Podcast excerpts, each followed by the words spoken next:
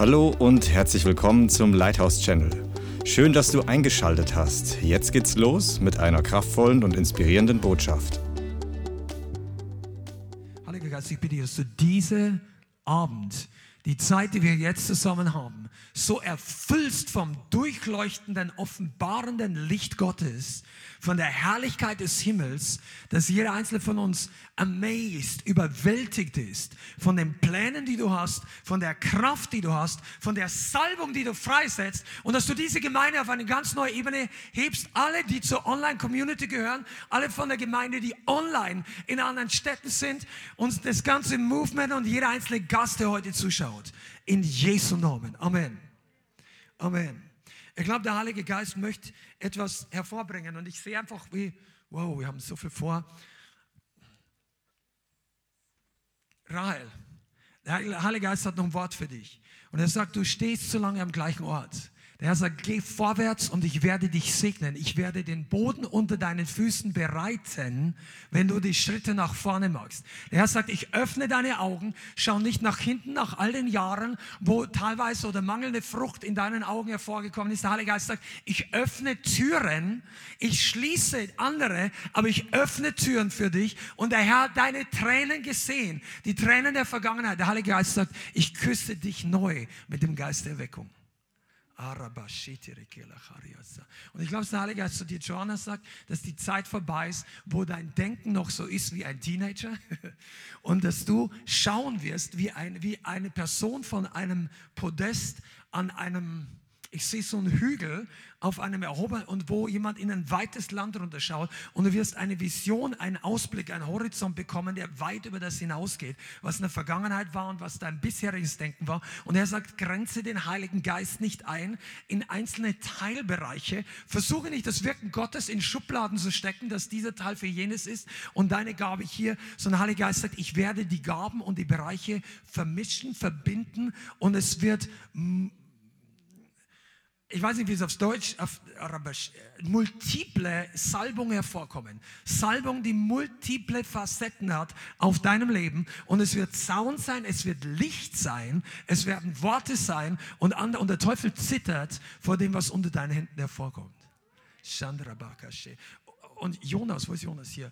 Jonas, ich glaube, der Heilige Geist sagt, du schaust manchmal zu langsam, während Gott zu dir redet und er sagt zu dir, es ist so viel mehr vorbereitet. Du hast ein Porsche Gaspedal unter deinen Füßen, aber du behandelst es wie einen alten Käfer. Der Herr sagt, gib Gas in den Dingen Gottes, weil ich mit dir bin. Ich habe dich gesalbt, ich habe dich gesetzt und ich lege den Geist der Weissagung und der Evangelisation auf dein Leben und ich werde dich in eine neue Ebene hineinbringen.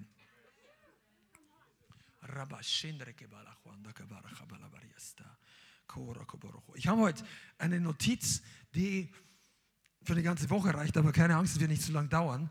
Aber ich, oh, ich weiß, der Heilige Geist möchte heute prophetisch wirken. Wir euch glauben noch, dass der Herr ganz kurzes Wort zu dir sagt: Steh auf. Steh auf aus der Asche der Vergangenheit. Du hast viel zu lange Leute erlaubt zu definieren, was du bist, wer du bist. Der Herr sagt, steh auf und erhebe dich. Und es kommen Dinge hervor, die nicht in deinen Mind, that are out of your mind im Englischen, die außerhalb deines menschlichen Denkens sind. Und dir fehlt manchmal die Kühnheit, aber Gott sagt, ich lege es auf dich, ich brenne es hinein in dich. Ich sehe das wie so ein, das klingt jetzt komisch, aber ich sehe das wie so ein, Brandeisen von den Cowboys, die, die die Kühe brennen. Und der Heilige Geist brennt seinen Stempel mit dem Heiligen Geist in dich hinein und du wirst gemarkt, markiert sein für die Ewigkeit. Du bist es schon, aber noch mehr mit dem Heiligen Geist, mit dem Feuer des Geistes. Und der Herr sagt, schäm dich nicht, denk nicht, du bist so alt oder bist so ungewöhnlich oder das können ja die jungen Leute. Der Herr sagt, ich brenne das in dich hinein und es wird aus deinem Mund herauskommen. Oh, Rabascha. Ich möchte jetzt ein bisschen was sagen, dass der Heilige Geist wirklich hervorbrechen wird mit ungewöhnlichen Dingen. Und der erste Punkt ist, dass der Herr, und ich spreche jetzt für uns als Gemeinde, aber wenn ihr dabei seid, ihr könnt es genauso für euch in Anspruch nehmen. Der Herr setzt einen Sound of Faith frei für das Lighthouse. Ich weiß, dass es prophetisch ist und ich weiß, dass es schon da ist, aber es wird noch kommen. Mit jeder geistlichen Prophetie, wie das Reich Gottes. Kennt ihr das? Jesus sagt, es ist da, aber es wird noch stärker kommen. Es ist bereits hier, aber es wird in Fülle manifestiert manifestiert. Und der Heilige Geist sagt, der Geist des Glaubens ist bereits hier in eurer Mitte oder in unserer Mitte, aber es wird einen Sound geben. Und er hat zu mir gesagt, es ist eine Shout of Faith. Seid ihr da? You better go with it in the beginning. Dann sparen wir uns ein paar Minuten. Der Heilige Geist sagt, es ist einen Shout of Faith. Ich weiß gar nicht, im Deutschen muss man das immer übersetzen, damit die religiösen Ecken ein bisschen abgerundet werden. Aber es ist ein Jubelruf des Glaubens. Come on, guys. Der Herr möchte aus deinem Mund, Gemeinde, einen Ruf des Glaubens hervorbringen. Nicht, wisst ihr, einige von euch, ihr schaut uns zu und ihr seht durchgeschwitzte Hemden und ihr seht tanzende Leute im Vorspann und im Nachspann und im Hauptspann und wo auch immer. Und du denkst, das sind Leute, die hyperbegeistert sind. Bisschen Hype oder so. Nein, wir machen das nicht, weil das unsere Mentalität ist, sondern das ist ein Akt des Glaubens. Come on, Jenny, ja? Ein Akt des Glaubens. Ein Akt, wenn du dich nicht danach fühlst. Ein Akt, wenn dein Verstand sagt, halt's Maul. Und du sagst, halt's Maul, Verstand. Wir preisen jetzt Jesus. Das ist ein Akt des Glaubens, wenn du den schlechtesten Tag an deinem Job hattest jemals. Das ist ein Akt des Glaubens, wenn der Rücken dir wehtut. Und ich weiß, wovon ich rede. Ich hatte schon mal einen Bandscheibenvorfall. Aber der Herr hat es weggenommen. Der Herr kann alles wegnehmen. Die Frage, ob es tut, ist eine Frage des Glaubens. Come on. Seid ihr da? Come on, sag mal Amen, wenn das der Fall ist. Der Herr möchte einen, du, ich kann einfach hören, wie im Geist ein Schaut ist. Einige von euch haben das, aber ihr seid noch nicht ganz auf dem Level der Fanfare Gottes angekommen. Ihr seid auf, der, äh, auf dem Level der Trillerpfeife so. Auch nicht schlecht. Aber der Herr möchte einen ganz anderen Durchbruch geben. Ich rede von dem Durchbruch von Josaphat. Wart ihr letztes Mal überhaupt dabei? Jo, wo wo steht es denn geschrieben? 2. Chronik 20, danke, einige haben aufgepasst. Josaphat hat die Sänger, die Musiker vorausgeschickt und danach die, die Helden des Glaubens, aber die waren immer noch hoffnungslos, menschlich, menschlich betone ich, unterlegen. Die hatten im Natürlichen keine Chance. Aber der Shout of Faith, der Lobpreis des Glaubens, das bringt die Leute dazu, dass sie in der Früh aufstehen. Einige von euch, euer, ihr denkt, oh, der Tag morgen, morgen wird nicht gut, ich habe schlecht geschlafen. Weißt du, weil der Teufel denkt, oh, der steht jetzt auf. Und einige von euch wollen gar nicht aufstehen. Der Teufel sagt, bleib noch liegen. Alles schlecht heute, schlimm. Weißt du was, warum du eigentlich so viel Angst vor deiner Arbeit hast? Mal einige von euch, ich spreche jetzt ein bisschen prophetisch, einige von euch, dass du sagst, ah, der will ich nicht mehr und ich habe nicht gemobbt und ich weiß nicht und du, ah, und weißt du, weil der Teufel Angst hat, dass du hingehst weil der befürchtet, dass du den Mund öffnest und rauskommt Glauben. Du redest nämlich nicht wie die Welt, das wird alles immer schlimmer und jetzt ist dieser oder jene Regierung dran oder diese oder jenige sind nicht dran. Hochdenker, Querdenker, Unterdenker, Überdenker, all diese, wie sagt man, Framing-Wörter, die sie versuchen in unsere Köpfe hineinzupflanzen. Lass das alles mal weg und sei einfach ein Wort Gottes Denker. Ich sage nicht, dass die anderen verkehrt sind oder richtig, ich will jetzt gar nicht in das Thema reingehen, sondern sei einer, der Glauben ausspricht. Und weißt du, wir reden nicht, Glauben wird nicht einfach nur gedacht. Du musst Glauben reden. Woher kommt der Glaube? Aus dem Hören. Danke. Aus dem Hören. Der kommt nicht aus dem Erdenken. Glauben kommt nicht aus dem Meditieren. Bist du da? Also, wenn Gott kann auch mal eine Ausnahme machen, keine Frage, aber der Standardprozess des Wachstums im Glauben ist, dass wir es reden. Dass, dass du umhergehst und sagst, Freund, oder zu deinem Bruder, zu deinem WG-Kollegen oder was auch immer, du sagst einfach, das wird gut. Wir werden, wir werden durchkommen. Der Sound of Faith, der Heilige Geist ist, weißt du eigentlich, dass, dass es im Himmel und im geistlichen Bereich viel laute Sachen gibt. Wo gibt es denn noch einen Shout of Faith? Der, die, die, die, die Wolke der Zeugen ruft uns zu. Kannst du das im Geist hören? Die Bibel redet von einer Wolke von Zeugen. Das sind die äh, bereits Gestorbenen oder ein paar von den entrückten Heiligen, Elia zum Beispiel, die in der Wolke der Zeugen sind und die uns zuschauen, wie wir in den letzten Tagen dabei sind, die Pläne Gottes zu erfüllen oder auch nicht. Aber die Wolke der Zeugen feuert die Gemeinde Jesu an. Und die Salbung ist da, damit du das hörst. Weil das ist im, im Himmel ist nicht einfach nur Stille. Im Himmel ist Begeisterung. Wisst ihr, manche Leute sind so weit charismatisch geworden, und mit charismatisch meine ich jetzt einfach mal die etwas lebendigeren Leute unter den wiedergeborenen Christen, ähm, nur als Überbegriff, ja. Und äh, dass sie denken, ja, es ist schon okay, sich zu freuen und zu tanzen und besonders manche Kulturen, wir Deutsche sind ja ein bisschen gesitteter, aber Gott ist schon okay. Aber der sitzt so im Himmel als alter, uralt Ancient of Days und äh, das ist er wirklich. Der hat weiße Haare und einen langen Bart, aber der ist, der ist nicht alt. Wir denken, alte Leute sind langsam, sind gemächlich, sind ruhig und überlegen sich dreimal und haben irgendwas im Kreuz. Gott ist nicht so. Gott ist nicht so. Komm on, muss ich das öfter sagen? Gott ist anders. Gott ist nicht im Himmel und wenn alle auf der Erde jubeln, dann denkt er sich, ach meine Kinder, sind die nicht nett? Das ist nicht unser Gott. Unser Gott ist der Erste, der jubelt. Ist der Erste, der aufspringt und schreit und der sagt zwar nicht, ja, Jesus sagt Halleluja, weil er preist den Vater. Und wenn du sagst, ah, das glaube ich dir nicht, dann schlag mal Joel Kapitel 4 auf. Joel Kapitel 4. Joel ist überhaupt ein super Buch.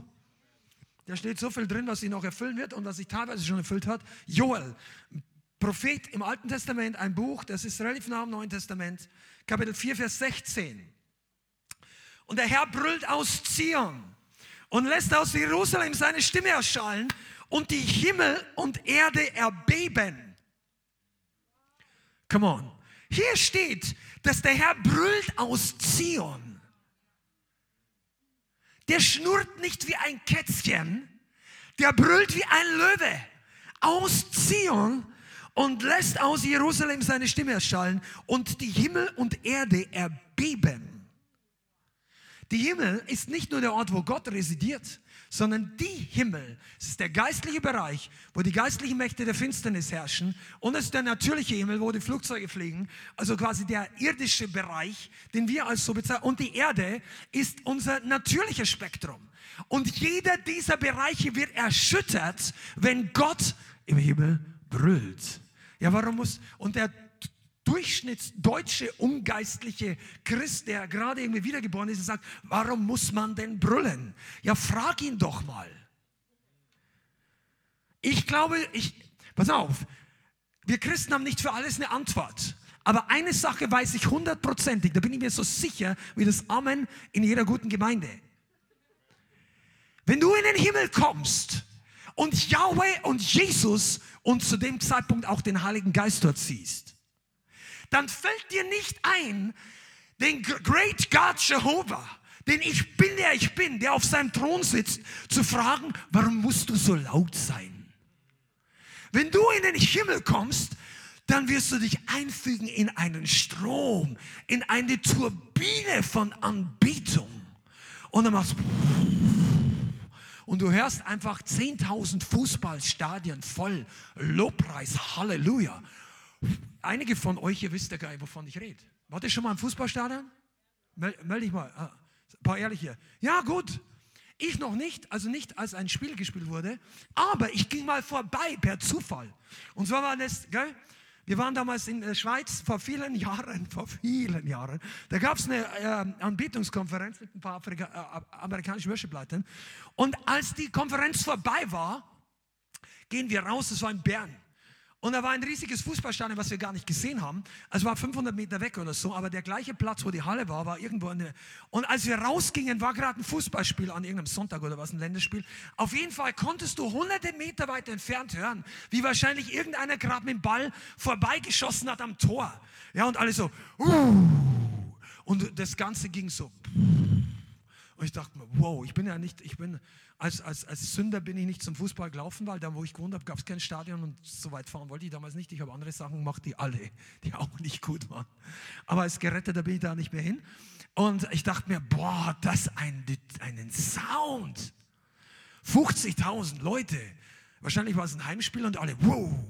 Stell dir mal vor, wenn sowas, wenn, wenn Jesus aufsteht und alle sagen, oh, und dann werfen sich die ersten 20.000 vorne in der vordersten Reihe nieder. und dann die nächsten sehen, was los ist. Ketteneffekt von vorne nach hinten. Erste Million, zweite Million, dritte Million Gläubige, vierte, fünfte. Und der Sound, alle, dann hörst du es klirren, weil Millionen von Kronen auf dem Boden aufschlagen. Boom! Du kannst. Wenn das euch nicht begeistert, ich habe das jetzt für mich alleine, dieses Ding. Du, der Heilige Geist macht einen Sound of Faith im Himmel. Gott wird sich erheben und es werden sich zerstreuen seine Feinde. Psalm 68. Wenn Gott aufsteht, dann schaukelt die Erde, wenn er es will. Und wenn er gnädig ist, dann bleibt sie am Platz. Wenn Gott seinen Mund erhebt, dann zittert der Teufel. Weißt du, was ich mir manchmal denke? Wie denken wir eigentlich als Christen? in welchem Camp sind wir oft? Camp der Verlierer?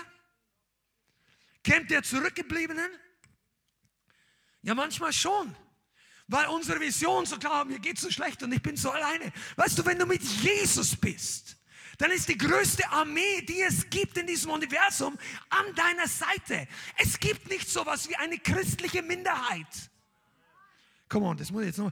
Es gibt natürlich auf der Erde in Ländern Christen, die in der Minderheit sind, gezählt, wenn du dir die Menschen zählst. Und da gibt es ganz massive Verfolgung und Minderheiten. Amen. Aber die Christen im Blick auf die Ewigkeit sind niemals in der Minderheit die Zahl der Engel Gottes ist so viel größer. Wenn du zu Hause zuschaust und denkst, ich bin ein Mobbing-Opfer, dann hast du die falsche Perspektive. Du sitzt an der Seite des allmächtigen Königs, du marschierst mit der größten Armee, du hast die größte Unterstützung der Weltgeschichte. Komm on, das ist unsere Perspektive. Und der Herr brüllt aus Zion. Und der Herr, was ist, in, in der Apostelgeschichte, wir waren bei dem Sound of Faith, Sound of Joy. Die Stadt in Samaria war voller Freude, weil Philippus runterkam, der Evangelist, hat die alle zum Herrn geführt. Dämonen sind ausgefahren, das war Erweckung. Und da war die Stadt nicht leise.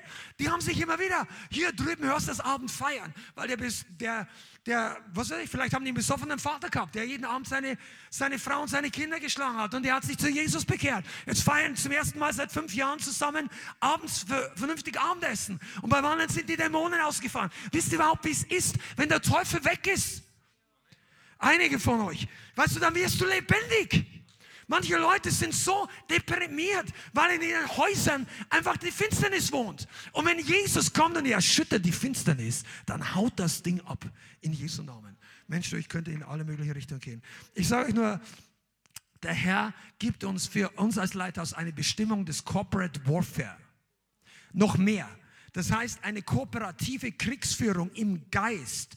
Und der Herr möchte, Gemeinde, dass du den Shout of Faith emporhebst in Zukunft in noch viel größerem Ausmaß. Einige von euch nickt mir so zu, wie wenn ihr noch die alten Leute seid. Die Leute, die wir damals getauft haben, das war alles super. Du warst ja auch nach dem Taufen neu. Aber deine, deine, ähm, Korabas, Heiliger Geist, hilf mir.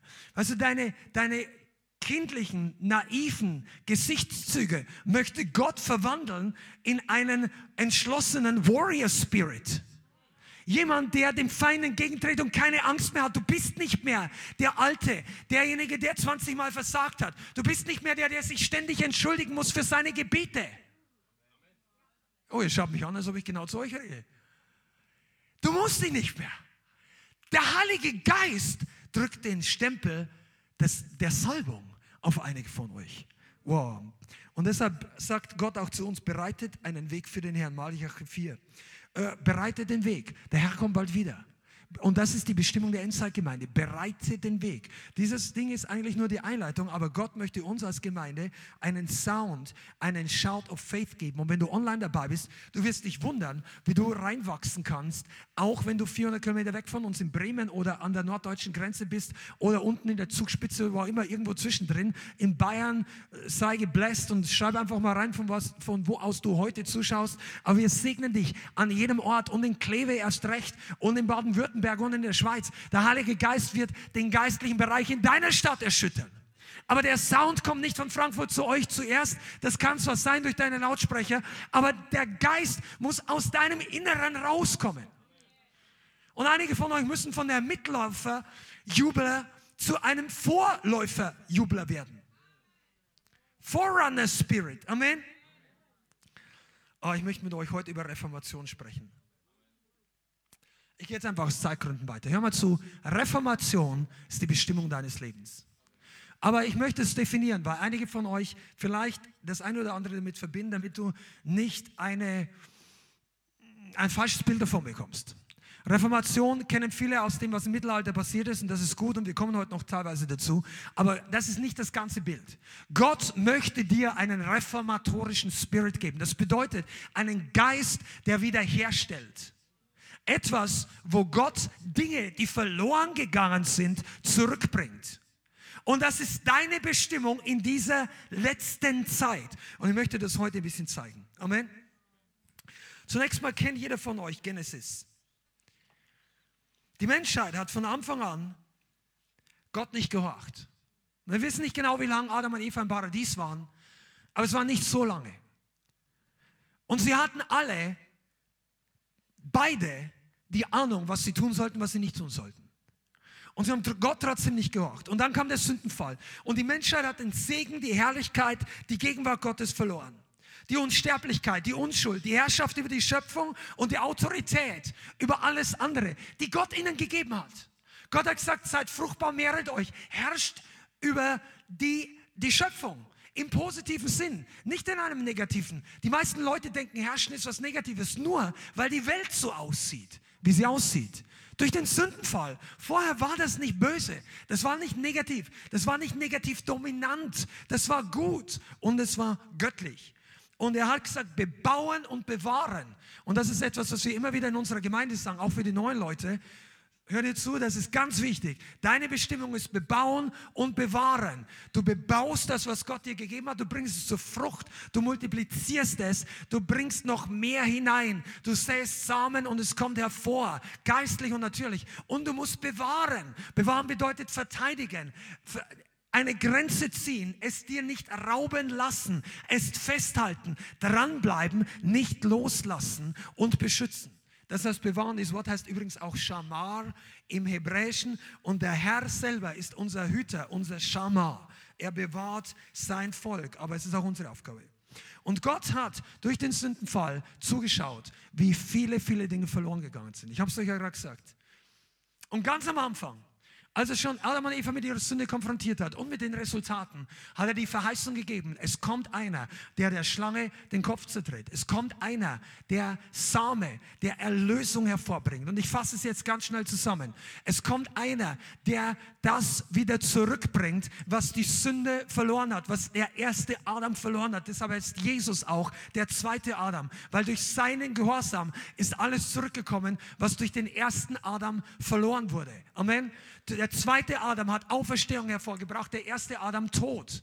Der erste Adam hat, war ungehorsam, der zweite war an unserer Stelle gehorsam. Und sein Blut ist die mächtigste Waffe im ganzen Universum. Sein Blut wäscht rein. Sein Blut ist, spricht stärker als das Blut Abels, das erste Opfer der Sünde auf der Erde. Also menschliche Opfer. Der erste, der ermordet wurde vom eigenen Bruder. Darum sind manche so sauer aufeinander, weil der gleiche Geist, der kein gegen Abel aufgehetzt hat, hetzt auch heute Christen untereinander auf und Geschwister, weil du sagst, ah, der ist gesalbt, aber wieso sollte Gott ihn annehmen? Ich diene ihm schon viel länger. Ich schwitze mehr bei meiner Arbeit und der hütet ein paar Schafe und soll das jetzt klappen und so weiter. Und Gott sagt, komm runter, lass dich retten, lass dich berühren vom Blut Jesu. Aber das ist nur eine Sache. Ich möchte dir was sagen, dass Gott einen massiven Plan der Reformation hat über die ganze Weltgeschichte, über die sechs und siebentausend Jahre, die er plant mit diesem Planeten oder noch länger, wie auch immer. Ähm, bei Gott sind ein Tag wie tausend Jahre und umgekehrt, aber er hat einen großen Plan. Und die Erde existiert schon mindestens fünf, sechstausend Jahre. Also die Bibel geht so weit zurück. Und Reformation bedeutet, dass innerhalb dem Begriff Reformation Restoration, das heißt Wiederherstellungsbewegung ist, es sind Erfrischungsbewegungen, es sind Erweckungen und was die Amerikaner sagen, Awakening, das ist eine größere Dimension von Erweckung, die national trifft. Also im Deutschen gibt es irgendwie nur ein ähnliches Wort, Aber Revival und Awakening sind eigentlich zwei unterschiedliche Begriffe. Das eine kann lokal sein oder in einer Region, aber ein Awakening ist etwas, was eine riesen Auswirkung hat über ein ganzes Land, über den ganzen Kontinent, über Gesellschaftsschichten hindurch. Es gab nicht so viele Awakenings in der westlichen Welt. In China, denke ich, kann man das durchaus auch als eine Awakening bezeichnen, was seit 50 Jahren dort läuft oder bis vor einer kurzen Zeit. Und, aber Reformation beinhaltet mehrere Aspekte. Und wir kommen heute sicherlich nicht dazu, alle Aspekte zu erwähnen. Da könnten wir die ganze Bibelschule drüber machen. Aber wir reden bei Reformation nicht nur um das, was Luther getan hat, okay? Aber es ist Wiederherstellung, Erfrischung, Erneuerung, Aufbrüche, Revival und Awakening. Und ich möchte euch heute ein paar Dinge mitgeben als Teaser und auch etwas, damit du deine persönliche Bestimmung hörst und siehst. Und zwar werden wir, das betrifft es besonders euch, Leithaus und auch Mitarbeiter, uns in Zukunft ein bisschen mehr vielleicht mit dem beschäftigen, was Bill Hammond in seinem Buch geschrieben hat über Reformation. Und er kategorisiert das in drei große Reformationen. Und die erste Reformation war die Geburt der Gemeinde Jesu. Sagst du, warum war das eine Reformation? Weil Gott zu diesem Zeitpunkt begonnen hat, global wiederherzustellen, was durch den Sündenfall verloren gegangen ist. Und das musst du wissen. Jesus hat es am Kreuz bezahlt, aber zur Realität für die Gesellschaft, für die Menschen wurde es ja noch nicht automatisch durch das Kreuz, sondern was ist passiert nach der Auferstehung? Jesus sagt, bleibt eine Stadt bis was? Kraft aus der Höhe auf euch kommt und ihr werdet meine Zeugen sein. Bis ans Ende der Erde. Das heißt, ihr, die Gemeinde, die Jünger, die Nachfolger, sind das Transportmittel für die unendliche Kraft von Golgatha, für die Kraft des Heiligen Geistes und Gott hat seine Gemeinde auf die Erde gesetzt als ein Leuchtturm, als ein Lichtpol, als Flutscheinwerfer in der Finsternis, als Rettungsarche in der Endzeit. Und, in, und die Endzeit beginnt schon seit Jesus, das sagt Jesus selber. Also, aber jetzt sind wir wesentlich näher dran. In der Zeit, die Gemeinde Jesu ist das lebendige göttliche Konstrukt, was den Willen Gottes und das Reich Gottes in unseren Tagen manifestiert. Und das war sein Objekt, sein Werkzeug, sein Tool der Wiederherstellung für die ganzen Planeten. Für, weil die Bibel sagt ja nicht nur, geht hin und predigt jedem Menschen. Was sagt, geht hin und predigt der ganzen Schöpfung. Ja, warum muss denn der Wurm hören, dass Jesus lebt? Weißt du warum? Weil er länger lebt. Weil die, die todbringende Kraft ich meine, du musst jetzt nicht Würmern predigen, reiß es nicht aus dem Kontext. Aber du kannst in den Wald gehen und trotzdem die, das Evangelium, du kannst die gute Nachricht prophetisch proklamieren über deinem Garten, über deiner Stadt und es wird sich die Atmosphäre verändern. Das heißt nicht, dass die Leute automatisch gerettet werden. Die Leute brauchen das Evangelium. Aber diese bedrückende Spirit, deshalb sagt doch auch die Bibel in Römer, die ganze Schöpfung wartet oder hart sehnsüchtig danach, dass die Söhne Gottes offenbar werden. Die Schöpfung, deine Katze, die wartet darauf, dass Männer und Frauen Gottes aufstehen. Weil sie spüren, dass das positiv ist, dass Kraft ausgeht. Du, das war bei uns auch so.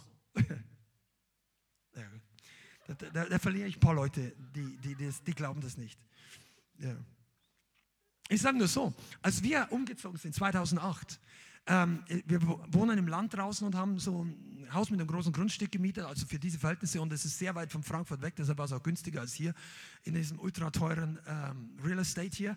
Und ähm, da gab es ganz wenig Vögel. Ich erinnere mich noch damals, dass ich aus Bayern hierher gezogen bin und dachte, hier ist Totenstille was ist hier los? Wir wohnen auf dem Land, sind zwar wenig Bäume, weil die Wetterau alles flach ist, weil der Boden so gut ist, haben sie alles abgeholzt schon vor langer Zeit.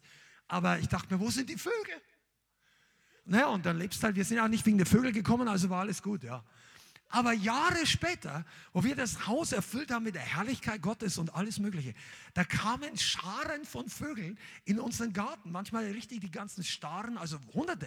Und ich dachte mir, Und dann bin ich erinnert worden an das, was, was Jesus sagt. Das Reich Gottes gleicht einem Samen, der kleiner ist als alle anderen Samen. Und wenn es, der Senfkorn, wenn, wenn es aber groß wird, wird es ein Baum größer als alle Samen. Und die Vögel des Himmels werden in ihm nisten. Und dachte mir, hier kommt das Reich Gottes. Und ich sagte mal eins, deshalb ist es für die Schöpfung ein Unterschied. Ob die Gemeinde Jesus passiv zurückgezogen in vier Wänden sich verkriecht und in die Bibel schaut, nur um etwas Kraft abzuzwacken, um die Zeit bis zur Entrückung zu überbrücken. Oder ob die Gemeinde Jesus mit einer geistlich breiten Schulter hinaustritt, die Tür von innen öffnet und sagen, jetzt kommt Segen in die Welt, nicht durch mich, nicht durch Hochmut oder Stolz, sondern durch den, der in uns wohnt und den Mund öffnet und der, der Finsternis dieser Welt entgegentritt. Wir sind nicht dazu, du bist nicht berufen zu schweigen. Come on, auch nicht im Gottesdienst. Das ist so. Die erste Reformation war die Geburt der Gemeinde und sie zu etablieren, sie auszurüsten und sie zu senden in alle Welt. Und das ging ein paar hundert Jahre. Und jetzt komme ich zurück äh, auf die Predigt, glaube ich, war es vor zwei Wochen, wo wir Religion to Revival, könnt ihr euch erinnern? Das ist heute der zweite Teil, da kommen noch mehr.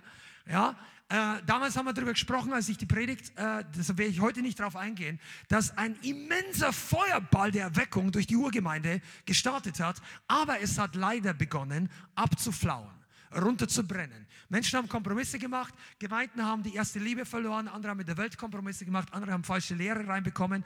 28 Prozent der Gemeinden in der Offenbarung hatten ein Problem mit falscher Lehre. Heutzutage sagen die Leute, die Lehre ist kein Problem, wir lieben alle Jesus. Jesus hat gesagt, ich bin der, den du lieben willst. Ich habe Probleme mit falscher Lehre. Aber es war damals schon nach 100 Jahren 28 Prozent und es wurde immer schlimmer. Und es war Weltlichkeit und Hurerei und alles Mögliche.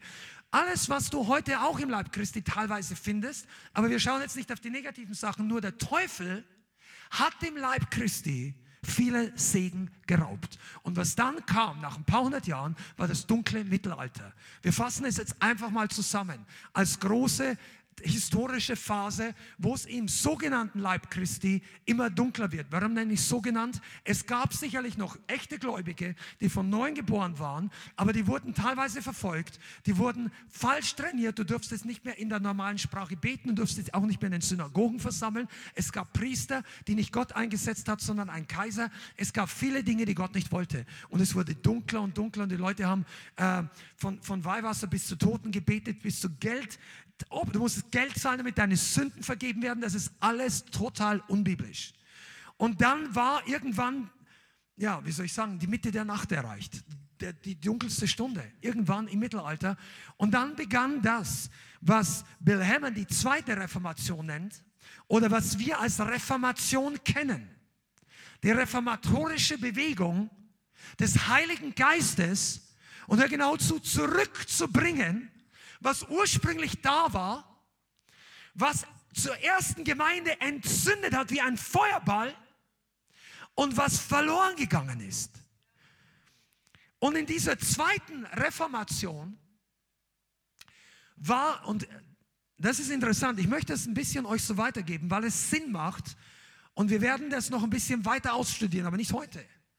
In dieser zweiten großen Reformation sind, je nachdem, wo du es zählst, sieben oder acht Erweckungsbewegungen kombiniert. Das waren 500 Jahre oder besser 490 Jahre an Erweckungsbewegung, die begonnen hat mit der Erweckung, die wir als Reformation unter Luther kennen. Jetzt, ich bin kein großer Fan von Luther, obwohl er massiven Impact hatte auf die Gesellschaft und auf das geistliche Volk Gottes. Er hat gut, sehr gut angefangen, aber sehr schlecht geendet. Und deshalb möchte ich das auch erwähnen, weil manche Leute sagen, Luther hat auch die Nazis für Antisemitismus inspiriert und das stimmt leider. Und Luther hat noch andere schlimme Dinge getan. Aber er war am Anfang ein Katalysator der Reformation. Und die erste große Aufbruch war, Gerechtigkeit kommt durch Glauben.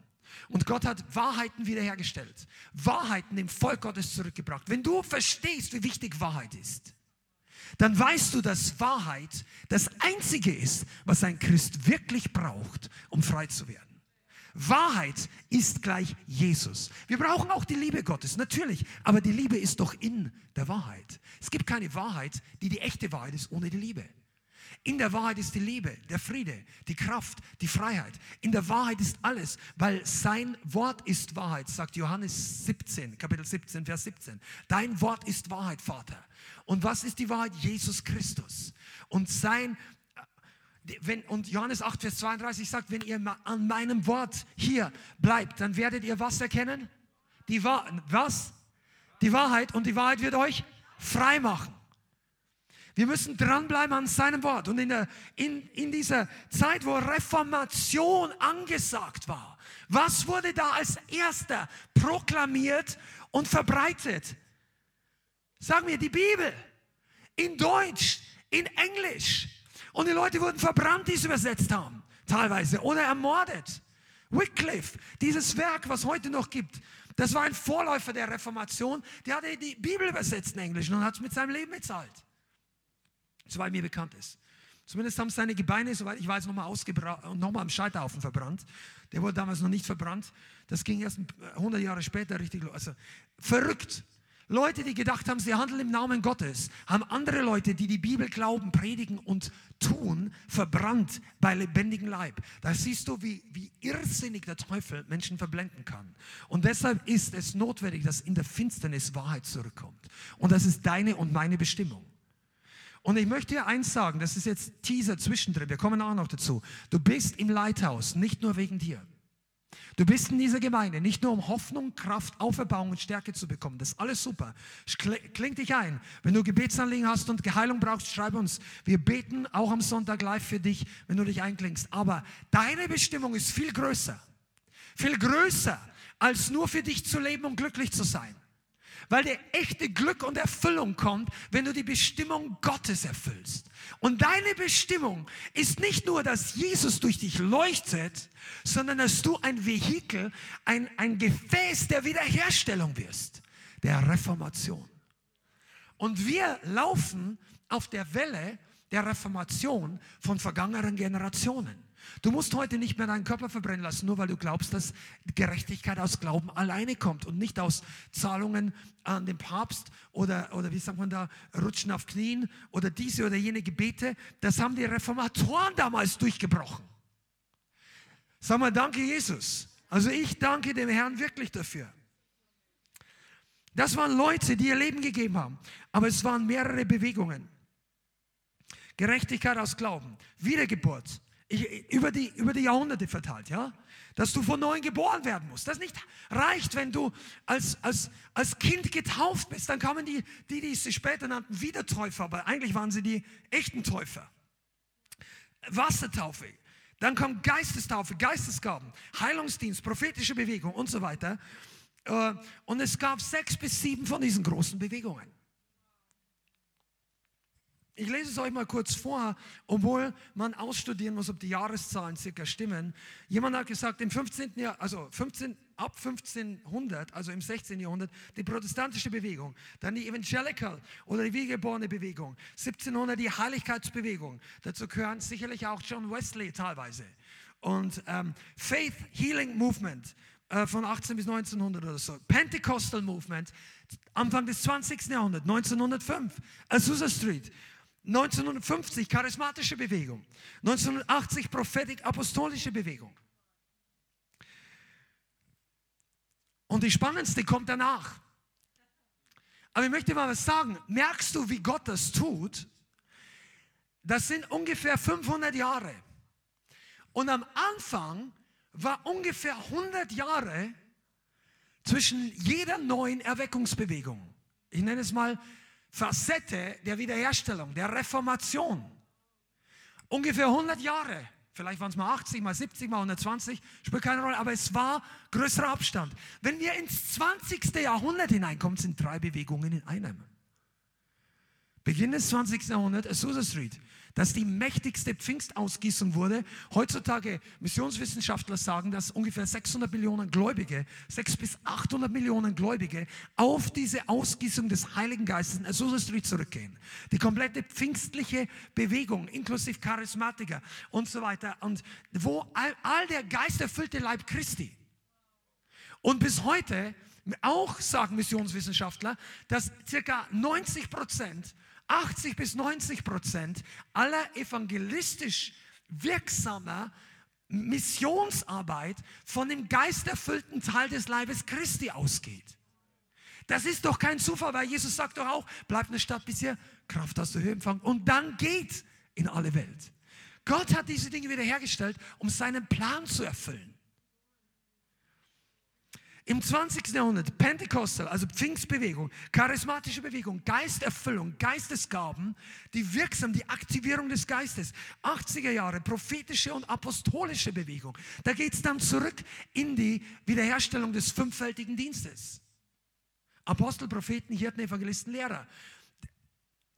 Hirte, Pastoren, das war ja irgendwie die ganze Geschichte durch irgendwie immer so da, ob es dann die echten oder die falschen waren, ist ein anderes Thema, aber dieser, dieser Begriff, dieses Amt war irgendwie präsent für die Gläubigen. Lehrer kannst du auch noch verstehen. Ja, die Bibel wird halt gelehrt. Evangelisten kam dann etwas später, als die Aufbrüche waren, aber prophetisch und apostolisch kam erst relativ zum Schluss. Und auch das ist total wichtig. Wisst ihr, du bist in einer prophetischen und apostolischen Gemeinde. Ich sage hier nicht, dass Propheten und Apostel hier rumsitzen. Das äh, muss Gott sagen und wir, wir, wir rühmen uns überhaupt nicht selber. Aber ich möchte diesen Teil keinesfalls ausklammern. Und es bringt auch nichts, wenn du dein Licht unter den Chef stellst. Wenn eine Salbung auf deinem Leben ist, dann musst du mit dieser Salbung gehen. Amen. Und ich möchte es mal zusammenfassen. Das ging ungefähr bis 2007 oder 8. Und dann nennt Bill Hammond das The Saints Movement. Und als ich das zum ersten Mal gehört habe, so nicht so lange her, da habe ich mir gedacht, wow, ich glaube, ich beginne ein paar Dinge zu verstehen. Pass mal auf, das sind circa 500 Jahre. 1517 wird von den Historikern einigermaßen terminiert als der Beginn der Reformation durch Luther mit seinen 95 Thesen und ihr kennt alle den Reformationstag in Deutschland. Ob das wirklich an dem Tag war und ob er die da wirklich hinge... spielt keine Rolle, das Ding hat gestartet. Und wenn wir sagen 1517, Amen. Und wir leben jetzt 504 oder 5 Jahre nach Beginn der Reformation. Das Interessante ist, dass er sagt, 2007, 2008 begann das Saints Movement, dass die Heiligen, die jetzt zugerüstet werden zum Dienst, um das Werk Gottes zu erfüllen und das Reich Gottes zu manifestieren. Und, und das ist die dritte und die finale Reformation. Weil Gott hat in der zweiten Reformation die Dinge wiederhergestellt oder war dabei, Wahrheiten, Dienste, Dienstgaben und Bereiche im Leib Christi herzustellen. Aber ich sage euch mal eins, als ich mich bekehrt habe, das war Anfang der 90er Jahre, da war es noch sehr stark so, dass wenn große Konferenzen waren oder Leute Heilung gebraucht haben, sie sind zum gesalbten Mann Gottes hingefahren. Und das war nicht verkehrt, das war gesegnet. Und die Männer, die damals bekannt waren, zum Beispiel Rainer Bonke oder Heilungsevangelisten, Benny Hinn, da kannst du jetzt denken, was du willst, aber der war bekannt und es sind viele Leute, die durch ihn geheilt waren. Haben wir zum Teil selber erlebt.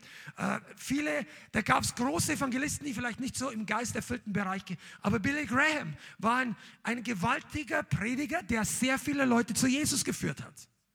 Du hattest Evangelisation mit großen Namen der Prediger verbunden. Du hast Heilung mit großen Heilungsevangelisten verbunden. Die Heilung, Healing Movement in den 50er Jahren. Oral Roberts, A.A. Allen, John G. Lake, das war noch ein paar Jahrzehnte vorher.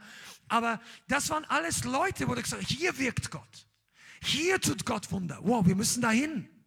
Schambach, der noch äh, lang gelebt hat, den musst du mal anschauen. Wenn du R.W. Schambach, R.W. Schambach nicht kennst, dann kennst du noch wirklich einen Mann Gottes nicht. Den gibt es noch immer auf YouTube, schau dir den mal an.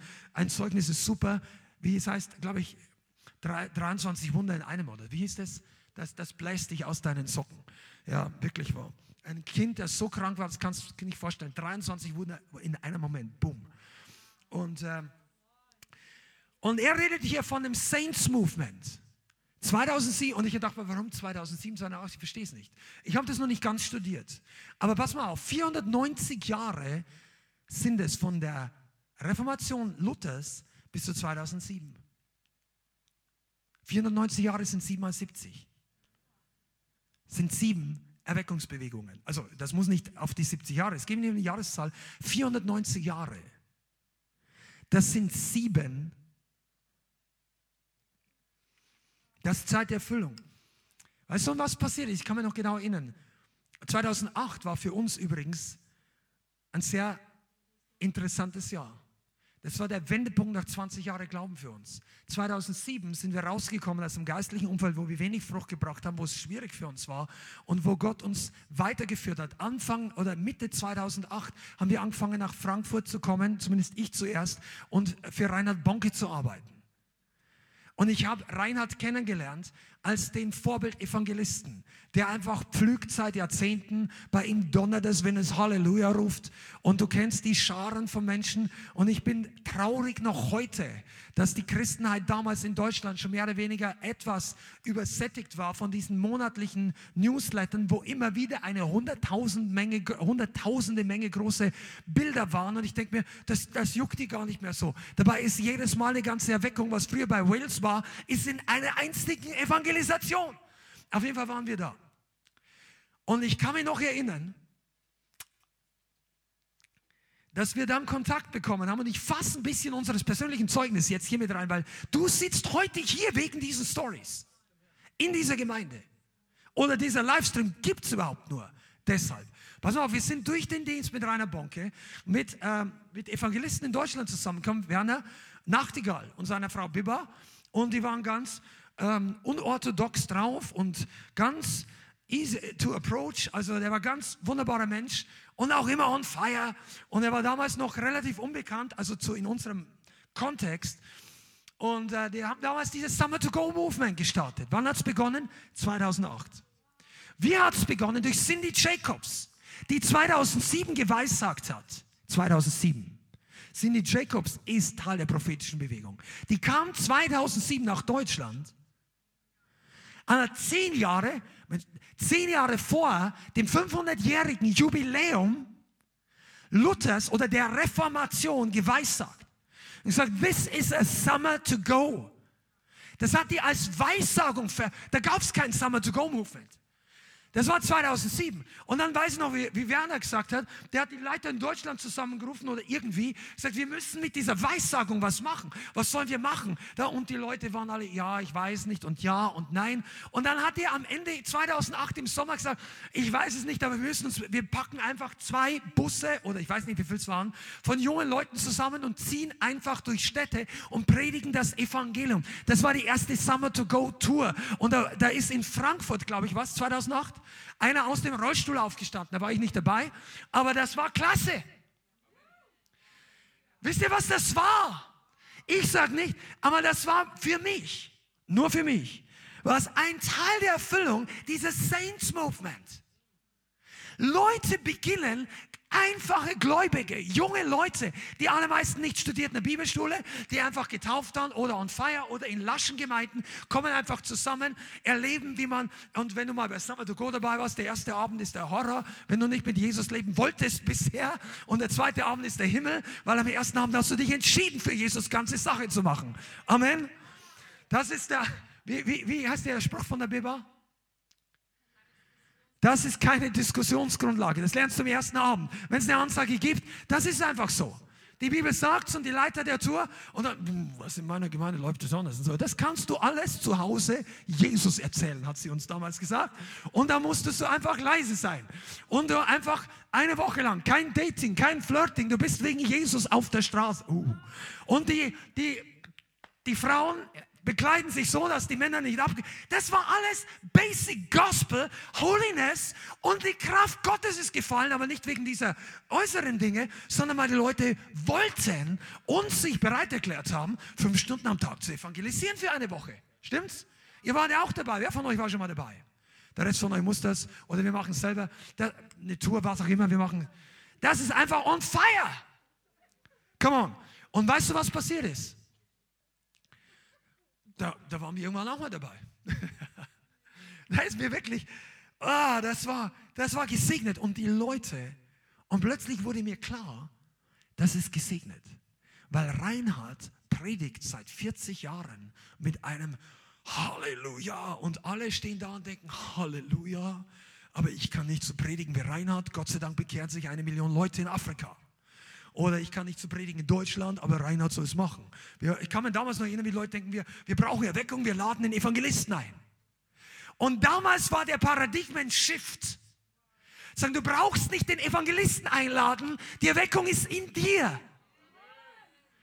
Der, Weg, der gleiche Geist, der Jesus von den Toten auferweckt hat, wohnt auch in dir.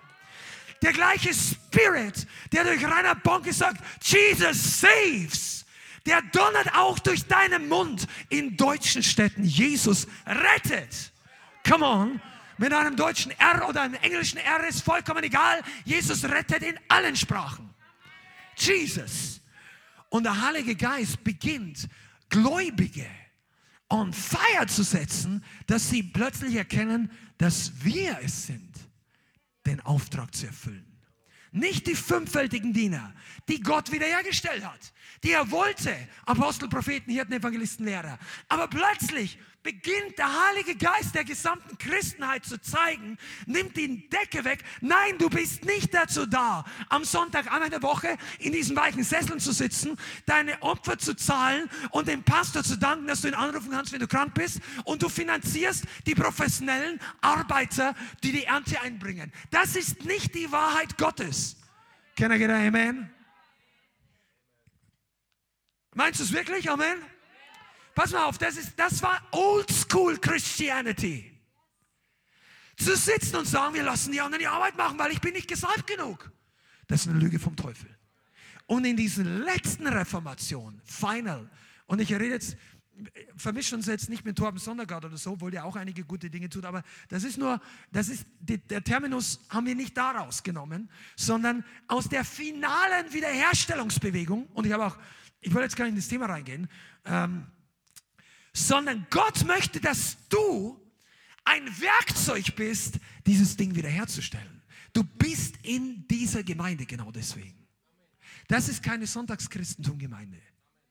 Und deshalb sind ja auch noch nicht so viele Leute, aber das Ding brennt in Kürze heißer. Weißt du warum? Weil viele Leute checken Gemeinden ab und suchen den nächsten geistlichen Baumhalteplatz die geistliche Wärmflasche unter deinem Hintern, die dich nicht abkühlen lässt, wenn die Welt kälter wird. Und denkst, hier friere ich nicht so stark. Na, das ist schon okay. Aber das ist nicht der, die Bestimmung deiner Gemeinde. Die Bestimmung ist, dass du die geistliche Wärmflasche für die Leute draußen bist, die erfrieren. Du bist der Heizkörper dieser Welt. Du bist das Licht der Welt. Wo Licht ist, ist Wärme, oder? Komm on, seid ihr noch da? Amen. Sag mal Amen, wenn du noch nichts gesagt hast heute. Und wenn du schon gesagt auch, Amen. Come on, Stella, du bist doch nicht hier äh, in den Himmel entrückt worden, damit du jetzt hier auf dem Stuhl rumsitzt. Und ihr anderen auch nicht. Ihr seid hier, um den Teufel die schwierigste Zeit seines irdischen Lebens zu machen. Jesus, das ist das Saints Movement. Und keineswegs sind wir da die Einzigen oder die Elite oder sonst irgendwas. Wir sind einfach ein paar kleine Lichter in der großen Schar Gottes, aber wir haben einen großen Strahler. Also ich, ich, ich sage, wir, wir singen nicht dieses Lied, This little light of mine, I'm gonna let it shine. Das ist nicht die Wahrheit Gottes. Wenn du mal wissen willst, welches Licht wir scheinen lassen, dann geh mal irgendwie in ein Fußballstadion von Ferne und schau eines von diesen vier großen Flutlichttürmen an, die die anwerfen, wenn die in der Nacht spielen müssen. Da brauchst du gar nicht hochschauen, das blendet dich für dein Leben. Das ist, der, das ist das Licht, was Gott durch dich strahlen lassen will. Aber einige von euch sagen Amen, als ob ihr noch mit der Kerze beschäftigt seid. Ihr seid noch auf dem Mittelalterchristentum. Da wir zünden ein Licht an in der Finsternis. Sagen, nein, jetzt werfen den Generator an, der bläst dieses Ding an die Wand. Come on, go. Yes. Du bist berufen. Yeah. Halleluja, thank you. Reformation. Das Saints Movement ist, um die Gemeinde zu aktivieren, alle wiederhergestellten Wahrheiten zu demonstrieren und das Königreich Gottes hervorbringen zu lassen. Ich muss das in live in Englisch übersetzen, darum klingt es ein bisschen holprig. Aber das ist die Wahrheit. Die Wahrheiten sind wiederhergestellt. Du musst jetzt, weißt du, es gibt so viel, was inzwischen verfügbar ist an guter Lehre. Und es gibt Generäle Gottes, die gute Lehre dem Leib Christi gegeben haben. Lese einfach mal oder schau einfach mal Derek Prince und viele andere, Glaubensbewegung, Geistbewegung. Und es gibt auch unter den Evangelikalen, unter den Oldschool, du kannst auch von John Wesley und von George Whitfield viel lernen, absolut. Man muss von jedem das nehmen, was Gott getan hat und nicht das, was dem Heiligen Geist entgegengewirkt hat. Und der Herr wird eine göttliche Schnittmenge von denen bringen. Aber hört zu, das ist keine Einheitsbewegung der Ökumene, das ist eine Absonderungsbewegung von der falschen Vermischung. Die echte Wahrheit bringt dich immer dazu, heißer zu werden und nicht dein Licht zu vermischen mit den lauwarmen, weil dort geht es nämlich aus. Deshalb hat Jesus unter anderem die zehn Jungfrauen, das Gleichnis von den zehn Jungfrauen gesagt. Das heißt, es wird nichts bringen, wenn du dein Öl mit denjenigen teilst, die zu faul sind, eins zu kaufen. Du brauchst das Feuer für dich und in diesem Punkt, das ist meines Erkenntnis einer der wenigen Punkte, wo Gott sagt, behalte es für dich, teile es nicht. Weil es wird nichts bringen, ihr werdet beide untergehen. Jeder hat die gleiche Quelle, jeder hat den gleichen Zugang und jeder muss den gleichen Preis bezahlen. Du kannst nicht mit deiner Hingabe jemand anderes in den Himmel transportieren. Die Leute müssen selber den Preis für das Öl bezahlen, dass es brennt, bis Jesus wiederkommt. Und wer das nicht tut, der kann nicht dabei sein. Deshalb bringe ihnen das Öl, indem du ihnen erklärst, wie man heiß wird, erklärst, wie man die Wahrheit nimmt, wie man falsch und richtig unterscheidet. Und natürlich weiß das, weil dann kommen die, ja, das kann doch niemand wissen. Naja, aber so blöd musst du ja auch nicht sein. Die Bibel ist nicht so kompliziert. Da steht halt nun mal nichts drin von Weihwasser. Oder von toten Gebeinen. Oder vom Fegefeuer. Steht nicht drin. Steht auch nicht drin, dass wir ein Geschäft aus dem Evangelium machen sollen, wobei wir nicht grundsätzlich gegen göttlichen Wohlstand sind. Aber es gibt für alles Extreme, die Gott nicht mehr möchte. Und die Reformation bringt dich dazu, dass du ein On-Fire Christ wirst. Aber ich muss jetzt hier ein bisschen abkürzen, weil ich habe noch eine, einen Curveball für den Rest. Pass mal auf. Du bist Teil von der Bewegung, die am meisten radikal Jesus liebt, den Teufel hasst, Gott fürchtet, du bist voller Glauben, äh, du, du liebst den Tod mehr äh, nicht, also du liebst dein Leben nicht bis in den Tod. Das sind Charaktereigenschaften von dieser Endzeit-Armee, die jetzt hervorkommen. Und wir gehen da rein. Weißt du, warum das? Das ist deine Bestimmung. Das, was Gott hier tut, wo die Leute sich bekehren. Das war ja, falls du zuschaust, Thomas, ähm, äh, gerade im Internet, weil du am Sonntag hier da warst, das war ein fantastisches Zeugnis, wie jemand, Gott ist jemand begegnet, der es gar nicht erwartet hat, dann waren die Schmerzen im Knie weg und so weiter. Und äh, es werden noch viele, viele weitere kommen. Und das ist nicht nur Aufgabe des Pastors und das ist nicht die, die Gaben der Erkenntnis. Ich war überrascht, dass wirklich vier, fünf Leute genau mit dem Knie Sachen äh, Arthur ist geheilt worden und einer, zwei hier auch noch. Die Katharina hat dann noch am Montag uns Zeugnis gegeben, dass sie auch geheilt worden ist am Knie. Also Gott tut Dinge, aber das ist für euch. Ihr werdet darin wandeln. Da muss man von Anfang an anfangen. Halleluja. Amen. Wir kommen zu dem Abend, dass ihr euch wundert, wann wir nach Hause gehen.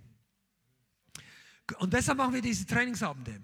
Übrigens wichtig, wir trainieren für diese Armee. Wir trainieren einen Leib. Wir trainieren uns gegenseitig. Wir trainieren uns selber, nicht ins Fleisch zu fallen. Weißt du, du brauchst nicht mehr Wissen, du brauchst mehr geistliche Substanz.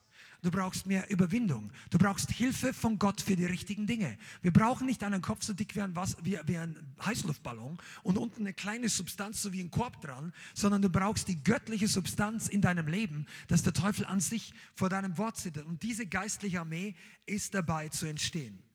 Amen.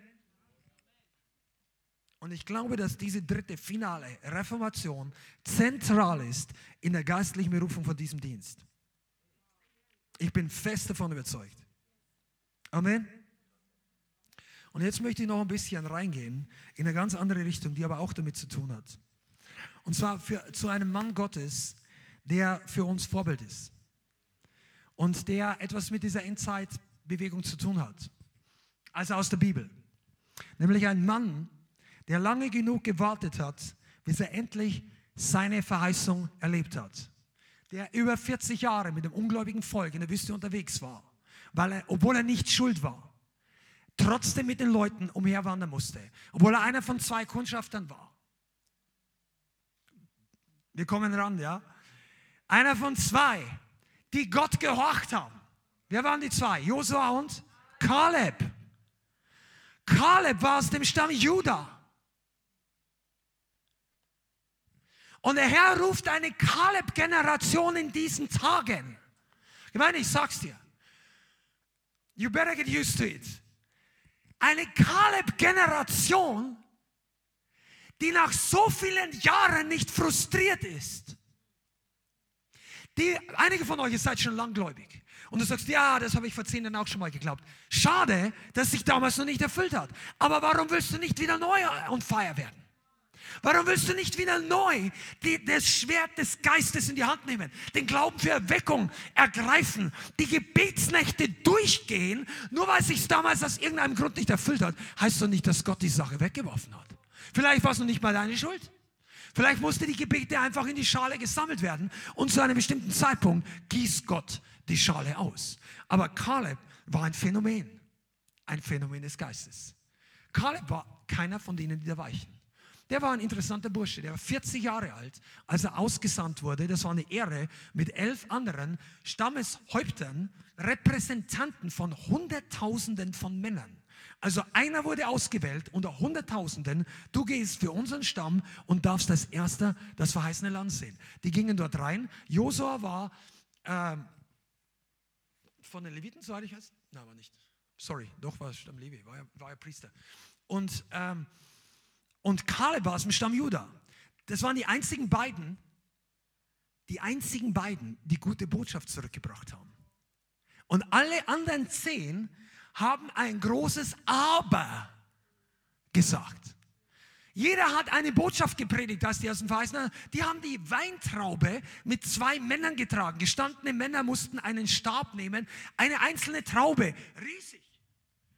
Vielleicht 50, 60, 70 Kilo schwer haben die zurückgebracht. Früchte haben sie hingelegt. Sagen, das ist wirklich ein Land, das von Milch und Honig überfließt.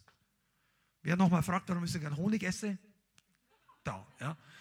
Also, das ist wirklich ein Land, das von Milch und Honig überfließt. Aber das Wort wirklich war schon komisch. Weil wieso wirklich? Natürlich. Du hättest sagen, natürlich ist es ein Land, das von Milch und Honig überfließt. Wir wussten es doch vorher schon. Gott hat es doch geredet. Aber die, die zehn Leute sagen das wirklich. Oh, wir wussten es ja nicht sicher, aber wirklich. Aber, und die Riesen, und die Enakita, und die waren groß. 2,50 Meter, 3 Meter, 3,20 Meter. Enakita, das war die, die Volksgruppe, die waren überdimensional groß. Goliath war ein Ab Nachfahre von diesen Typen. Und wir waren in unseren Augen wie Heuschrecken und das waren die Riesen und bla und feste Städte, befestigt und eine lange Liste von Problemen. Und dann fang das ganze Volk, ein oder zwei Millionen, an zu murren und zu jammern. Und, und, und dann kommen Josua und Kaleb nach vorne und predigen zu den Leuten und sagen, Freunde, hört nicht auf die, die, wir werden das Land gewiss einnehmen. Und er sagt, wir werden sie essen wie Brot. Das hat Kaleb damals gesagt. Und du denkst, die waren im unterschiedlichen Land. Die einen sehen eine Armee, Feinde, die waren überrollt von menschlichen Panzern und die anderen sagen, wir, wir machen das. Und weißt du was, die haben wirklich unterschiedliche Filme gesehen. Die einen haben gesehen, dass wir untergehen und die anderen haben gesehen, wir werden siegen. Jetzt frage ich dich heute, was siehst du? Was siehst du mit deinen Augen? Was kannst du sehen, wenn du raus siehst du nur Corona, siehst du nur Probleme, siehst du Arbeitslosigkeit, siehst du den Chip in deiner Haut oder wie auch immer. Und ich sage nicht, dass das alles äh, nicht relevant ist oder nicht da ist. Ich gehe jetzt mal nicht auf die Chipsache ein, das ist ja, äh, vergiss das mal. Aber Corona ist real für uns alle, also die Auswirkungen. Okay? Aber was siehst du denn? Natürlich haben wir auch eine Überzeugung. Und wir stehen auch dafür in dieser Sache. Aber das ist doch nicht unser Fokus. Come on. Hast du den Geist Kalebs oder der zehn Kundschafter? Und dann fand ich sehr interessant, dass Kaleb also Gott richtet den Rest des Volkes. Und wir sagen, das war die zehnte Prüfung. Du kannst die Bibel genau studieren. Zehnmal hat das ganze Volk Gott nicht gehorcht. Zehnmal haben sie gemurrt. Zehnmal haben sie gesagt, das wird nichts. Und du hast uns hierher gebracht, um in der Wüste zu sterben. Und du hast uns um verhungern. Sollen wir hier und am besten, wir werden in Ägypten gestorben. Das Volk war böse. Das sagt die Bibel. Das war nicht nur Schwäche. Unglauben ab einem gewissen Level ist keine Schwäche mehr. Das ist Herzenswertigkeit. Und die Leute hatten es, das Maß voll gemacht. Dann sagt Gott, komm, Schluss, Mose, wir machen jetzt Schluss mit dieser Sache. Und Mose tut Fürbitte für die Leute, die ihn gerade steinigen wollten. Das ist übrigens Voraussetzung für Erweckung. Wenn du so von Hass und von Ablehnung erfüllt bist gegen deine Kritiker, dass du am liebsten mit Gericht gegen die vorgehst, dann wird Gott dich nicht gebrauchen können, sie zu überleben. Und durch dich das Werk Gottes zu tun. Und das muss nicht 40 Jahre dauern, sie geistlich zu überleben. Und Gott hat Kaleb und Josua gebrauchen können als die äh, einzigen der neuen Generation, die alt genug waren. Außer die, die Teenager, die Kinder, alle anderen Erwachsenen sind in der Wüste gestorben. Außer diesen beiden. Und dann kam die Stelle aus Josua Kapitel 14. Den schlagen wir jetzt noch auf. Das Buch Josua. Siehst, wenn du, wenn du ein Typ bist wie Josua, dann wirst du unfreiwillig noch zum Schriftsteller. Der Mann hat auch noch Bücher geschrieben, also eins zumindest. Tja, denkst du gar nicht drüber nach. Aber wenn du ein Held des Glaubens bist, dann schreiben andere Leute über, über dich Bücher. Oder du selber. Und pass auf, das war die Zeit, als sie ins verheißene Land reingehen. Die haben Jericho platt gemacht mit einer Strategie. Habt ihr vorhin am Anfang der Predigt aufgepasst? Sound of Faith. Jericho ist gefallen durch dieses Ding. Das war nicht meditieren und warten, bis Gott die Engel schickt und puh, hätte auch machen können. Aber Gott sagt, ihr geht voraus. Und jetzt erhebt die Stimme. Einige von euch, ich spüre das jetzt gerade richtig im Geist, einige von euch, ihr wundert euch immer noch, warum Jericho noch so befestigt ist, dein Problem noch so fest, da kein Durchbruch kommt, weil wenn dein Lobpreisleiter oder vielleicht in deiner Stadt ihm sagt, erheb mal deine Stimme, dann sagst du Halleluja, Halleluja, Halleluja, Halleluja. Aber das dringt noch nicht mal fünf Zentimeter in diese Mauer rein. Die Mauer ist aber zwei Meter dick. Du brauchst ein Corporate Anointing of Warfare und ein Sound of Faith. Come on, und das wird in Zukunft noch mehr vorkommen. Aber das Ding haben sie dann geschnallt gehabt. Also macht der erste Schritt ist das, äh, den Schaut, den Ruf des Glaubens hervor. Und dann wird das Land aufgeteilt. Wie viele von euch sind gespannt auf euer Erbteil? Josua 14, Vers 6. Und das ist so spannend. Da traten die Söhne Juda vor Josua in Gilgal. Und Kaleb, der Sohn des Jephone, der Kenesiter, sagte zu ihm, also zu Josua, du kennst das Wort, das der Herr zu Mose, dem Mann Gottes, meinet und deinetwegen in Kadesh Bernea geredet hat. Das war der Ort, wo die Kundschafter ausgesandt worden sind. 40 Jahre war ich alt, als Mose, der Knecht des Herrn, mich von Kadesh Barnea aussandte und um das Land auszukundschaften, und ich brachte ihm Antwort, wie es in meinem Herzen war. Hör mal nur zu. Hier ist die Antwort auf die Frage, ob die denn zwei unterschiedliche Filme gesehen haben. Kaleb hat aus seinem Herz des Glaubens geredet. Der hat gesagt, ich habe, was in meinem Herzen war. Und er sagt, mein Herz war, wir können das mit Gott machen. Wir killen die. Das sind Leute, die Kinder opfern ihren Götzen. Das ist, ja, unser Gott ist gerecht und er wird die Feinde vertreiben. Und dein Amen bestimmt, wann du reinziehst. Ja, Amen, das kannst du nochmal. Dein Amen in der Gemeinde bestimmt teilweise, wie schnell und wie bald du ins verheißene Land reingehst. Weil dein Amen ist Übereinstimmung mit der Wahrheit, ist öffentliches Bekenntnis und es ist öffentliche Demütigung, dass du dich nicht so gut bist vor deinem Nachbarn, die, wo du denkst, oh, ich war noch nie so und das bin ich eigentlich nicht und ich weiß nicht und die sind mir alle viel zu extrem. Und, so. und nein, das sagst du, du entäußerst dich. Du bist außer dir wie David. I want to be even more undignified than this. Und dann sagt er, wie es in meinem Herzen war. Vers 8. Meine Brüder aber, sagt Kaleb, die mit mir hinaufgezogen waren ins Land, machten das Herz des Volkes verzagt. Ich aber bin dem Herrn, meinem Gott, treu gefolgt. Da schwor Mose an demselben Tag, wenn nicht das Land, auf das dein Fuß getreten ist, dir und deinen Söhnen für ewig zum Erbteil kommt. Denn du bist dem Herrn, meinem Gott, treu nachgefolgt. Und jetzt hört zu, was Kaleb hier sagt. Und nun siehe, der Herr hat mich am Leben erhalten, wie er geredet hat. Es sind nun 45 Jahre, seitdem der Herr dieses Wort zu Mose geredet hat, als ich Israel in der Wüste umherzog. Und nimm sie, ich bin heute 85 Jahre.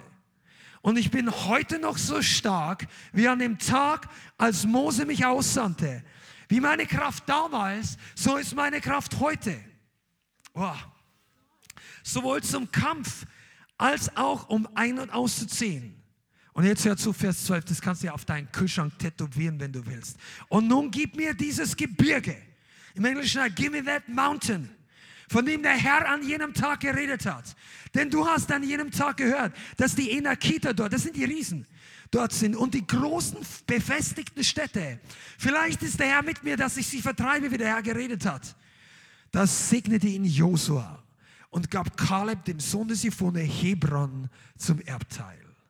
Da wurde Hebron dem Kaleb des Jephone, dem Kenesiter, zum Erbteil bis zum heutigen Tag, weil er dem Herrn, seinem Gott Israel treu nachgefolgt und so weiter. Und Vers 15 noch so gut. Der Name Hebrons vorher war Kirjat Arba. Er war der größte Mann unter den Enakiten gewesen. Bis zu dem Tag, an den Kaleb kam. Hör mal genau zu. Weißt du eigentlich, was wir hier lesen? Ein 85-jähriger Mann bittet seinen Leiter nach 45 Jahren, der ungefähr genauso alt ist wie er, um Erlaubnis, in einen irrsinnigen Krieg menschlich ziehen zu dürfen. Für ihn war das nicht irrsinnig. Für ihn war das logisch. Er sagt Freund, und es war wirklich sein Freund. Ich bin überzeugt, Josef war sein Freund. Aber er hat ihn respektiert als Leiter. Er sagt, Freund, ich habe 45 Jahre auf diesen Tag gewartet. Jetzt geht's los. Jetzt nehmen wir uns, und es sagt, ich bin noch immer so stark wie vor 40 Jahren. Weißt du, und ich möchte jetzt mal was sagen. Das soll deine Vision sein. Wir sind eine Gemeinde, die überkulturell ist, die auch, also von der Hauptfarbe, von der Kultur, von der Sprache, aber ich bin total überzeugt, auch absolut generationsübergreifend. Und obwohl wir ein, äh, viele junge Leute hier sind, und jung gebliebene Leute, bin ich davon überzeugt, dass Gott eine absolute Salbung genauso auf die Älteren und auf die Alten legen wird.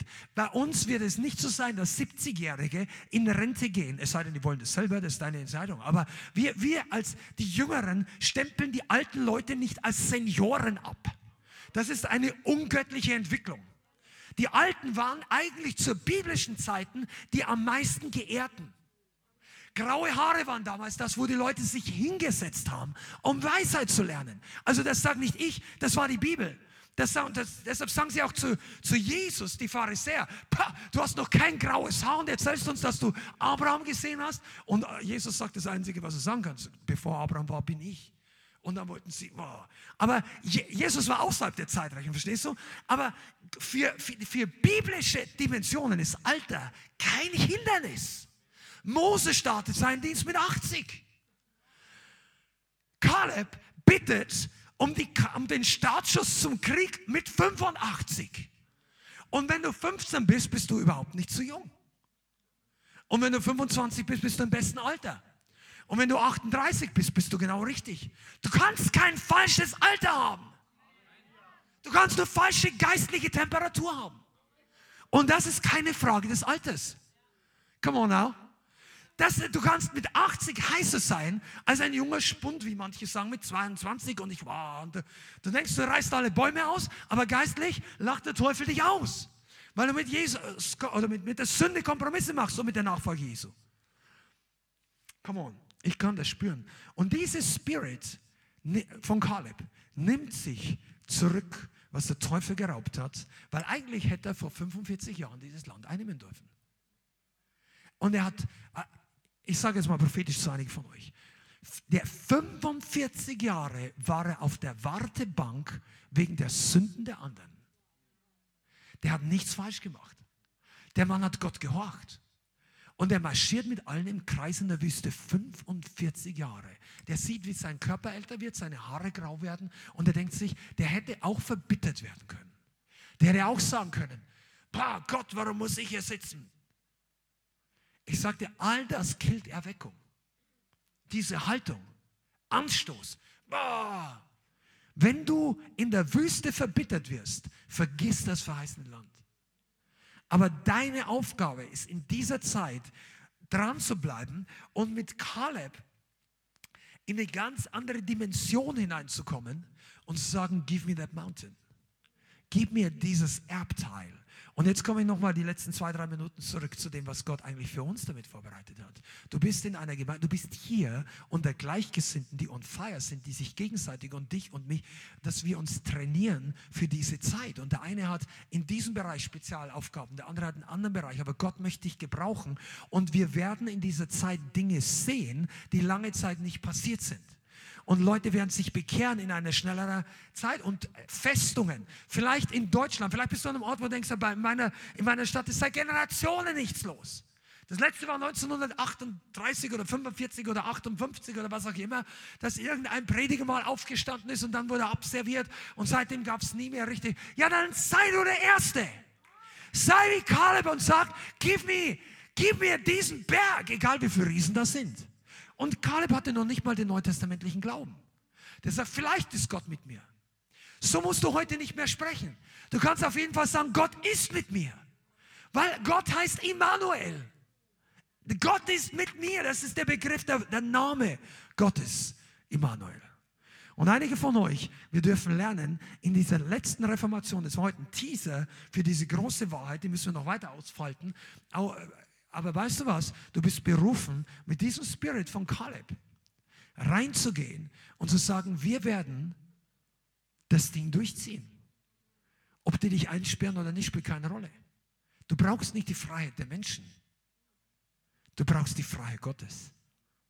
Wenn Sünde dich bindet, dann kannst du die größte Freiheit von der, aller Politik, aller Wirtschaft, von, aller, von allen Menschen haben. Du wirst niemals was erreichen, wenn Sünde uns bindet. Aber wenn wir frei sind durch die Kraft Gottes, wenn der Geist des Herrn frei macht, der ist wirklich frei. Wenn Jesus, wenn der Sohn frei macht, dann kann uns die Welt nicht binden. Die können dich ins Gefängnis werfen, aber dann bekehrt sich das Gefängnis. Die können dich dem Tod übergeben, aber dir wird dein Saume mehr Frucht hervorbringen, als wenn du lebst. Das ist das Prinzip der Auferstehung. Das hat der Teufel vor 2000 Jahren nicht geschnallt. Und ich sage dir eins, das wird in unseren Tagen hervorkommen.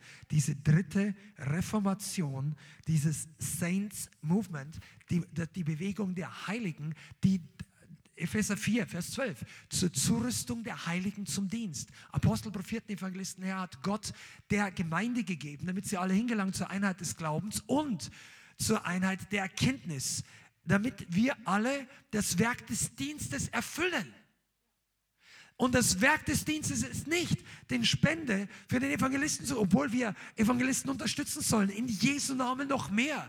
Aber weißt du, und vielleicht schließe ich damit ab, das Spannende ist ja, dass das Summer to Go Movement zum Beispiel kein kleines Movement geblieben ist. Einige von euch waren da dabei. Kannst du erinnern, wie die, die Lederhosenburm in München mitgetanzt haben zu Lord You're Good, besoffen von der also ich sage nicht, dass du bist, aber da kamen die Besoffenen von der Münchner Oktoberfeldwiesen rüber und die waren so, boom, das sind Sachen, die habe ich noch nicht gesehen in Deutschland. Und wir haben gespielt und die Schenk war damals noch nicht am Schlagzeug, aber Yoshi, Yoshi, wenn du uns zuschaust. Und die Schenk dann am Ende so, ich weiß nicht, wie alt warst du da, 15 oder 17? Keine Ahnung. So, hinsetzen, hinsetzen. Dann setzen die die ganz Besoffenen von Oktoberfest alle hin und hören das Evangelium. Auf dem Boden auf der Straße. Und weißt du was? Das kannst du nicht, wenn du hier oben zu lang nachdenkst. Das lernst du auch nicht in der Bibelschule. Hol die Leute vom Oktoberfest und sag hinsetzen. Die setzen sich nicht einfach hin. Aber wenn der Heilige Geist kommt, dann setzt sich selbst Goliath vor dich nieder. Und weißt du, im Neuen Testament musst du dem den Kopf nicht mehr abhauen, du predigst ihm das Evangelium. Vielleicht bekehrt er sich. Come on, Jesus, das ist so gut. Und dann kam aus Summer to Go 2012 eine Vision, die die Welt noch nicht gesehen hat. Nämlich Global Outreach Day. Ein Tag. Und ich erzähle da deshalb darüber, weil ich in diesem Dienst mit drin war. Ich habe mitgearbeitet oder durfte äh, für vier Jahre, bis dann die Sache mit der Gemeinde hier richtig gestartet ist. Und wir sind jetzt mit Werner immer noch absolut genial verbunden. Ähm, und er wird auch mal hierher kommen und predigen. Haben wir schon ausgemacht, das ist super. Aber pass auf, er hat damals eine Vision empfangen, was wäre, wenn an einem Tag alle Gläubigen gleichzeitig mindestens eine Person mit dem Evangelium erreichen. Millionen von Christen. So wie Weihnachten. Also ich sage jetzt, Weihnachten kann man unterschiedliche Meinung sein, aber Tatsache ist, dass an Weihnachten die Gläubigen zumindest irgendwie an Jesus oder an geistliche Dinge denken. Weihnachten ist ein etablierter Tag. Ob das jetzt heidnisch ist oder christlich, das Thema will ich gar nicht anpacken, aber das ist im Kalender. Ja? Und wie wäre es, wenn an einem Tag alle Christen weitergeben? Und dann ist das gewachsen, 2012, 2013, 2014. In Nepal wurde eine ganze Nation von sieben Millionen Haushalten, sechs, sechseinhalb Millionen mit dem Evangelium erreicht. Das Christentum ist durch diesen Tag an einem, in einem Jahr um sieben Prozent gewachsen in ganz Nepal. Vollkommen, das hat vorher keiner gedacht. Da kam dann diese Aktion in jedes Haus und in verschiedenen Ländern, in Dominikanischer Republik, glaube ich, haben sie 80.000 Leute getauft in einem Jahr oder so. Das war fantastisch. Und das ist alles durch einzelne Gläubige passiert. Was wir uns angefangen mit der Idee, Summer to go. Trainieren Christen, das Evangelium weiterzubringen. Saints Movement 2007, 2008. Und ich sagte, du bist Teil dieser Bewegung. Du bist Teil einer Endzeitarmee Gottes, die die Liebe Gottes rausbringt, aber auch die Wahrheit und das Licht. Und in diesem Laden hier geistlich wirst du dafür zugerüstet, du wirst trainiert, du wirst ausgerüstet. Eines Tages werden einige von euch andere trainieren, um das Werk Gottes zu tun. Und ihr werdet, und das hat der Heilige Geist zu mir gesagt, aber wir werden nächstes Jahr einige äh, Sachen mehr sehen als dieses Jahr. Und es werden in anderen Städten noch äh, das Wort Gottes verkündigt wird und verschiedene Dinge. Aber ich sage dir eins, Gott gebraucht dich und deshalb komm zu den Trainingabenden. Komm, sei, seh nicht einfach, bringt mir das was. Komm nicht einfach mit der, äh, natürlich sollst du was mitnehmen, aber nicht diese Haltung, ja, brauche ich das, bringt mir das was, muss das sein? Das ist alles Ich-Zentriertheit. Gott braucht dich in der Endzeit-Ernte. Und du brauchst das Training für die Endzeit-Ernte. Und wenn du reingehst, wirst du dich fühlen wie ein Fisch im Wasser und du wirst nie mehr müde werden. Und wer einmal aufgestiegen ist auf den Zug des Heiligen Geistes, braucht nie mehr zu Fuß gehen. Amen. Und das ist die Einleitung für das, was in Zukunft kommt. Religion to Revival Part 2 war das heute. Und es kommen mehrere Teile noch. Aber kick die Religion raus aus deinem Leben, soweit dass es keiner mehr zurückbringt. Und geh voll rein in Revival. Amen. Amen. Und ich glaube, dass Gott euch gebrauchen wird. Und ich glaube, dass es prophetisch noch ist, dass der Herr zu euch sagt oder zu einigen, du, Kleve, andere Leute, die online dabei sind, dass du bist berufen, nicht nur für eine Zeit wie diese, sondern wie ein Ort wie diesen, an einem Platz wie diesen. Und er hat für dich spezielle Aufgabenwerke und Türen vorbereitet, um dich zu positionieren, so wie ein Putzel nicht an jeder Stelle passt, passt auch du nicht an jede Stelle. Und der Heilige Geist sagt, er setzt dich dorthin, wo maximale Frucht hervorkommt. Aber wir brauchen Vorbereitung. Amen. Lass uns aufstehen und beten zusammen. Halleluja. Vater, wir bitten dich, dass du die Offenbarung dieser dritten Reformation in unserer Gemeinde und in die ganze Online-Community ausgießt und das Feuer in unseren Herzen vergrößerst, dass wir die Werke tun, die seit Generationen darauf warten, in unserer Generation hervorzukommen. Vater, wir bitten dich um Eifer mit Weisheit und göttlicher Führung. Wir bitten dich um Brennen des Geistes und göttlichen Reformatoren an diesem Ort und alle, die jetzt zuschauen und zuhören, dass der Geist der Erweckung beginnt zu brennen und wir den Staub der Erweckung übernehmen und Ergreifen der vergangenen Generation und in unseren Tagen das erfüllen, wozu du uns gesetzt und gesandt hast. Und ich bitte dich für unsere ganze Gemeinde, dass ein Shift im Geist passiert, dass wir lernen, was es bedeutet, in, die, in das neue Level zu gehen und dass wir annehmen die Berufung Gottes, annehmen im Glauben, was du tun willst und was du tun kannst. Und in Jesu Namen, ich breche jeden Geist des Unglaubens, jeden Geist des Widerstandes gegen göttliche Pläne. In Jesu Namen, es kommen größere Pläne hervor, größere Räume, größere Evangelisationen, größere Mediendienste, größere Zeichen und Wunder und Heilungen in Jesu Namen und das und größere Ehre zu Zeugnisse zur Ehre Gottes in Jesu Namen, Herr. Vater, und ich bitte dich, dass du uns einen Geist wie Kaleb gibst, und wie Josua, der selbst nach so vielen Jahren sagt, gib mir dieses Land, das Gott mir verheißen hat. Jetzt ist die Zeit, dass ich kämpfe und es einnehme. In Jesu Namen. in Jesu Namen. Amen. Vielen Dank fürs Zuhören. Wir hoffen, die Botschaft hat dich inspiriert und weitergebracht. Diese und noch mehr Botschaften findest du auch als Livestream auf unserem YouTube-Channel, zusammen mit Live-Worship und vielen bewegenden Zeugnissen. Wir würden uns freuen, wenn du auch mal in unserem Gottesdienst vorbeischaust. Alle Infos dazu findest du auf unserer Webseite, auf Facebook oder Instagram. Links dazu findest du in der Beschreibung. Schreib uns gerne dein Zeugnis oder dein Gebetsanliegen unter info at lighthouse.center. Tschüss und bis zum nächsten Mal.